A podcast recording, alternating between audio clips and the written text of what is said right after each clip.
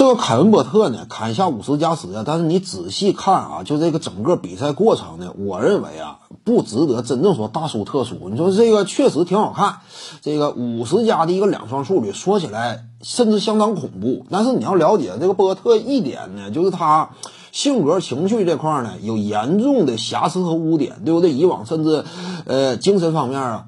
被外界认为，哎，他这个不是很稳定的这么一个更衣室当中，甚至呢也没有什么大局观可言。这是他以往软件层面的不足。再者呢，硬件层面啊，你也不能光这个把注意力集中到一场比赛的。这场比赛必须得说，波特上线以外有无神助，怎么投怎么有，大量的出手。说白了，你这个球呢，要是连投连有的话，有一定运气成分。而且他比赛的内容当中呢，几乎没有过多展现自己的身体能量里面，没有，就是有一些这个打的挺巧的进球，对不对？我接球之后，啪嚓往前迈一步，赶紧来一个这个，呃，姿势挺古怪的那种这个抛射，哎，也有这种挺巧妙的进球。但是我感觉呢，你就看他这个整个比赛过程来看，嗯。得分是挺高，呃，这玩意儿挺值得欣喜。但说你要是说这个这当中你能察觉出来太多东西，我感觉费劲。他本身出身不高，首轮这个末尾三十号顺位这么一个球员，这种顺位历史之上打的最好的，就近些年以来打的最好的是吉米巴特勒，但也没有那么特别好，对不对？吉米巴特勒，而且吉米巴特勒攻守兼具，又是锋线身形嘛，这个波特是后卫身形嘛。你这点吃亏嘛？所以我感觉波特别看说拿了五十加十，但是他三分准星本赛季只有百分之三十一点九，挺惨的一个外线外线表现，也不是什么防守悍将，助攻失误比也没有那么亮眼，你我感觉还是一般吧。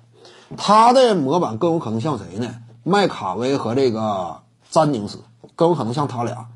詹宁斯新秀赛季拿下五十五分，整个职业生涯有什么作为吗？很快混到 CBA 了。麦卡威呢？今天在魔术捡一碗饭，说实话也是嗟来之食。但是这碗饭也不是很好吃。我估计这本赛季打完之后，差不多也要来 CBA 了。麦卡威都混到 CBA 了，我所以，我感觉这个波特呢，跟他更接近。你参考他本身的天赋有限，以及呢，就是技术上还有明显缺陷，性格也不是挺稳定，偶尔砍个高分，我认为不太值得多讲。尤其这个雄鹿队呢。